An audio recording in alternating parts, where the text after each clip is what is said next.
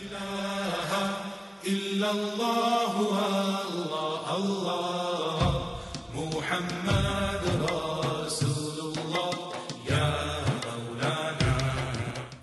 nächste, der nächste Name von Allah hier ist Ash-Shahid.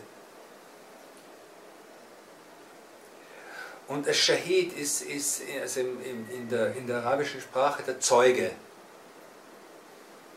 Und hier ist natürlich, wenn man das weiß, Allah ist der, der Zeuge, der Bezeugende. Äh,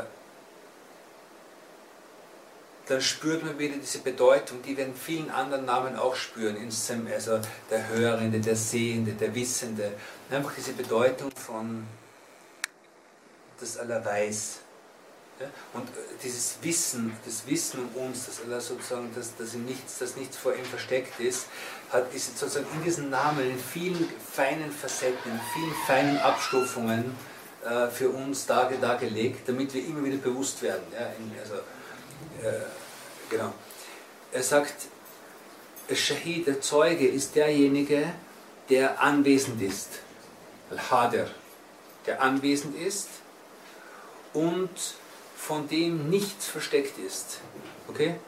Nichts, nichts Sehbares, nichts Hörbares, nichts Hörbares und der keine Art von, von ähm, der niemanden braucht, der ihm irgendwas bekannt macht, sondern der selbst alles bekannt macht für den Menschen. Also der, der, der, Allah ist der den Menschen, der den Menschen wissen lässt. Und er braucht niemanden, der ihn etwas wissen lässt. Er braucht niemanden und nichts, der ihm etwas wissen lässt. Genau. Äh,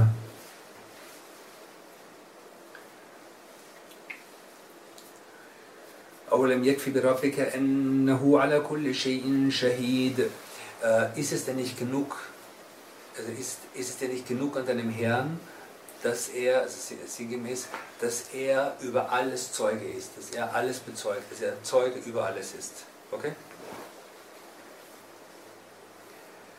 Ähm, ja.